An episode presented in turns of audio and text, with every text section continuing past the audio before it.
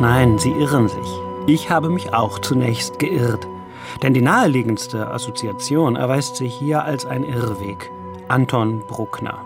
Aber klar, wer würde bei einem solchen Anfang einer Sinfonie nicht sofort an das schrullige Genie von St. Florian denken?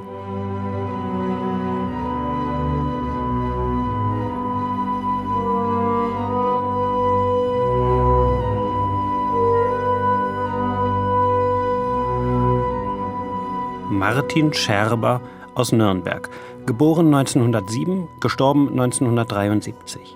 Niemand kennt ihn heute, kaum jemand kannte ihn zu Lebzeiten. Der große Dirigent Bruno Walter, dem Scherber seine Partitur geschickt hatte, urteilte 1957 gnadenlos, diese Musik habe keinerlei Schöpferkraft. Walter sah in Scherber wohl nur den lächerlichen Bruckner-Epigonen und tatsächlich ist ja das ganze Klangbild eindeutig an Bruckner orientiert. Vom Ostinato-Teppich, mit dem alles anfängt, bis zur kindlichen Freude am erhabenen Bläsersatz. Nur die Struktur ist komplett anders als bei Bruckner. Der Ostinato-Rhythmus etwa bleibt und bleibt und bleibt richtig penetrant. Eher Bolero als Bruckner. Kein Wunder, dass Bruno Walter darüber den Kopf schüttelte.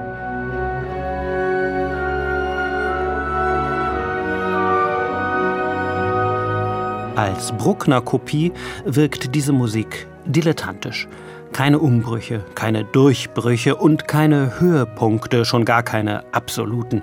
Statt Bruckners Steigerungskunst aufreizende Monotonie, trotz aller Crescendi und dem prächtigen Klanggewand. Martin Scherbers Musik hält dem Vergleich mit Bruckner nicht stand. Nur, vielleicht ist das ja einfach der völlig falsche Maßstab. Das Album Zodiac des katalanischen Orchestra Sinfonica Camera Musicae mit dem Dirigenten Christoph Schlüren tut nun etwas Überraschendes und sehr Kluges. Es kombiniert Martin Scherbers dritte Sinfonie mit Arvo Pärt.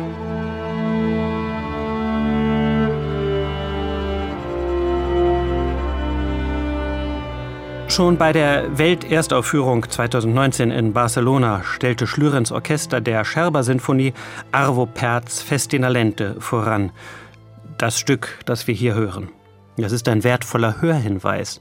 Scherber nannte seine seltsame Art zu komponieren Metamorphosenmusik. Dabei ist nicht an kunstfertige Variationen zu denken, sondern an Umfärbungen des Immergleichen. Und es bewirkt nicht, wie Bruckner, Sog durch Entwicklung, sondern eine Art Hypnose durch Redundanz. Sogar an den Minimalismus der amerikanischen Westküste könnte man strukturell denken, an Steve Reich oder Morton Feldman, so gegensätzlich es klingt.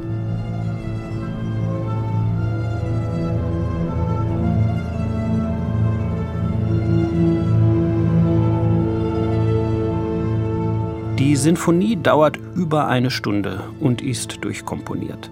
Die verschiedenen Abschnitte im Klangfluss hat Scherber mit Tierkreiszeichen betitelt: Stier, Jungfrau, Skorpion und so weiter. Heraushören lassen sich diese Bezüge für mich nicht.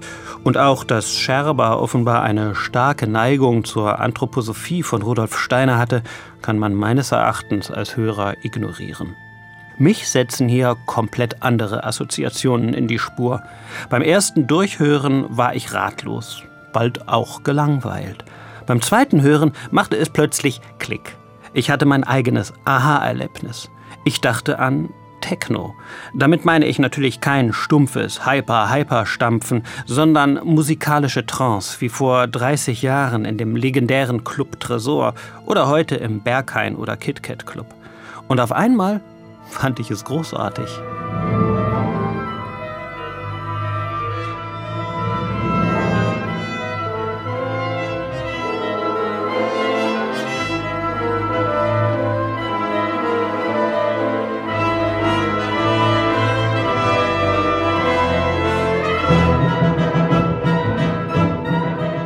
Ist das also nun gute Musik?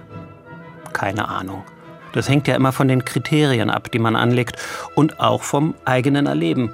Aber auf jeden Fall ist das sonderbar genug, dass ich mich freue, davon erfahren zu haben. Auf dem Album ist die Sinfonie gleich zweimal zu hören. Einmal als Live-Aufnahme aus Barcelona 2019, einmal als Studioaufnahme.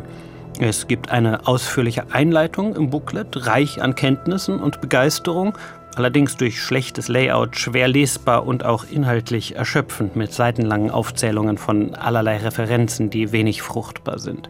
Aber wie gesagt, man muss sich in den richtigen Modus begeben und dann diese Musik in all ihrer Dauer durchleben. Zodiac, dritte Symphonie von Martin Scherber, gespielt vom Orchestra Symphonica Camera Musicae, dirigiert von Christoph Schlüren, erschienen bei Aldila Records.